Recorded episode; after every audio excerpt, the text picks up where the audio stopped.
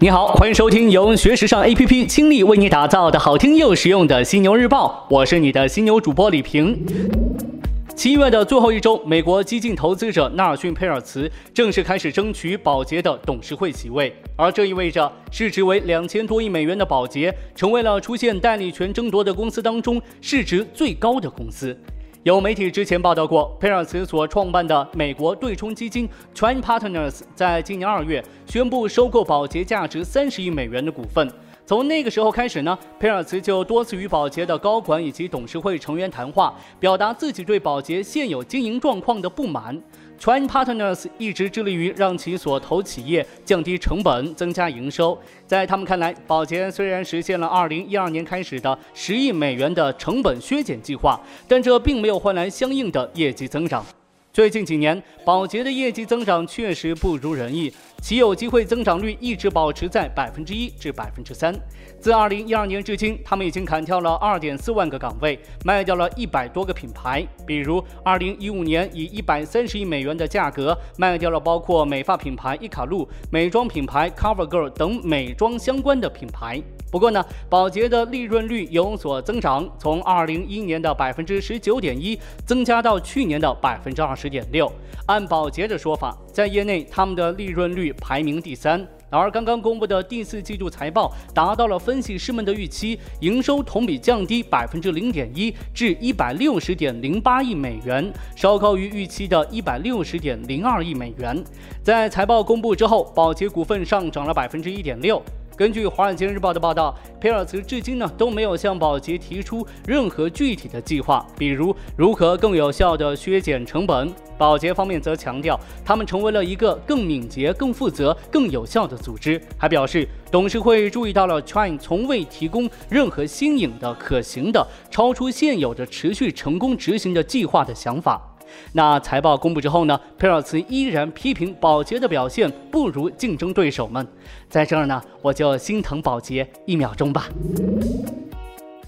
Zara 也要出纪录片了。Zara 正在紧锣密鼓拍摄品牌纪录片，该纪录片将完整呈现这个高阶快时尚巨头鲜为人知的内部运作。纪录片《Zara》一个全世界最富有的男人的故事将走到幕后，带着观众们一起深入解读西班牙零售巨头蒂泽诺纺织工业公司的创始人、全世界最富有的男人阿曼西奥·奥尔特加，以及他集团旗下人见人爱的众多像 Zara 这样的高阶品牌。Prime Entertainment Group 负责纪录片的拍摄，与大多数品牌纪录片一样，Zara 的纪录片也会真实呈现公司的运作内幕以及它成功的秘诀，还有近距离了解这位曾经世界最富的八十一岁商界老头和他的那些事儿。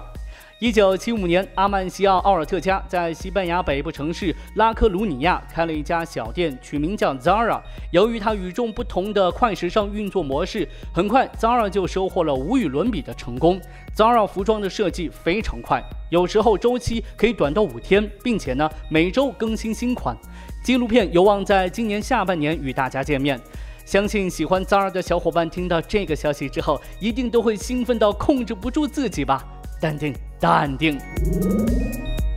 好的，再来与您关注到宜家的一条消息：宜家八月将推最新系列，不是长久以来消费者们认为的那种轻盈简约以及注重功能性的宜家风格，而是带着些许异国情调的配色大胆的时髦单品。关于宜家，有媒体曾讨论过宜家在设计上面临的问题，如何在保证大批量生产的同时，满足人们对设计的个性化需求，并且触及尽量多的人群。宜家自身呢也注意到了这个问题，并且开始尝试聚焦于增加更多个性和手工艺的设计，避免成为无趣的大公司。这一转变呢，在过去两年内呢都有迹可循。比如在二零一六年的民主设计日上，高调宣布与 Hey 以及英国设计师汤姆·迪克森的合作，还有去年四月推出的与伦敦设计师 Katie Arway 合作的吉尔迪系列，充满恶趣味的印花，比如眼球、牙齿、鱼和猫等等。今年五月又和瑞典食人组联合推出的阿西利限量家居系列，明亮大胆的设计，有着浓郁的一九七零年。年代风情，在这一次的新系列当中，不乏一些时下流行的网红 ins 风元素，比如小鸟装饰元素、黄铜挂墙收纳网格、绿叶壁纸以及皮革手柄等等。在被视为时尚圈风向标的 Instagram 里头，这些都是出镜率最高、被众多网友喜爱的家居装饰元素。宜家在最新推出的这个系列当中说道：“我们很高兴介绍这一系列的产品，能够创造一个迷人的家居氛围。这个系列试图带领我们进入一个新世界，充满浓重的色彩、镀金色调以及热带的情绪。这个系列你会喜欢吗？”王大人与阿迪达斯三叶草第二季联名，七月二十九号在纽约正式发售。以自行车文化和锐步文化为灵感，霓虹色和黑灰色为主色调，包括自行车服、紧身 legging、运动长裤和短裤、卫衣 T 恤、新廓形的鞋以及两款帽子。其中一款遮住全脸的巴拉克拉法帽，通常与劫匪罪犯的形象联系在一起。和设计的衣服相比的话，最大的噱头来自于合作款的发售方式。联名正式发售之前，王大人和阿迪达斯发布了一个视频，骑着自行车，穿着合作款的模特们在纽约街头张贴海报，骑着自行车用街头非法小贩秘密交易的方式将包裹送到家中，然后来到夜店脱下帽子开始跳舞。想买这些衣服，你需要记住九一七五一二七七一五这个代码，并发送一条短信给这个电话号码，会有人骑着自行车将衣服像违禁物一样送到你的收货地点。这些巨大的代码已经出现在曼哈顿的街头。王大人说，这种激活作用和产品一样重要，因为它代表了一个叙事和概念。如果你看到一个狂野的海报，发送短信预定单品，纽约的自行车速递员会送到你的家中。纽约之后，这一系列八月五号在全球范围内挑选了一些店铺和线上发布。王大人的发售方式一向不按常理出牌，并且有一种颠覆分子的危险气息。在二零零三年一次新品发售上，王大人在人们进入仓库的一刻，告诉大家里面的东西都是免费的，没有购物袋，没有推车，你自己想办法，能拿多少就拿多少。人们开始疯狂地抢夺衣服，这一现象被一部短片记录下来。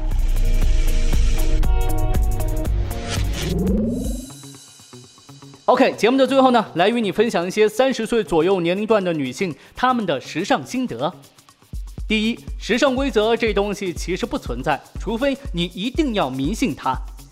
对于那些对服饰没有爱，并且很难做决定的人来说，也许他们需要时尚规则来指导。可是，作为一群热爱时尚的女性，即使到了三十岁，也不需要某些时尚杂志或者时尚网站来告诉他们什么该做，什么不该做。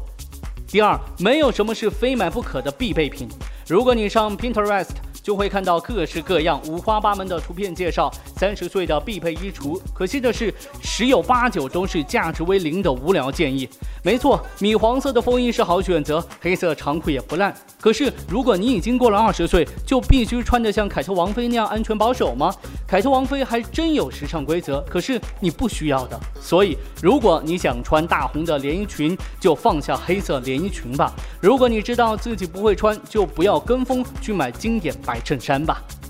第三，你没必要穿出你的实际年龄。有些三十岁左右的女性，现在穿的比她二十岁年龄段还要年轻。有人就说，在我二十岁左右的时候，特别是在工作场合，我想要穿的成熟些、老练些，假装久了就成真了。可是到了三十岁之后，我之前穿的那些复古风的服饰已经颇感乏味了。于是紧身牛仔裤穿起来，夸张配饰戴起来，还有超大墨镜和手抓包走起来，看到没有？这就是所谓的没必要穿出你的实际年龄，逆龄穿着一样 OK。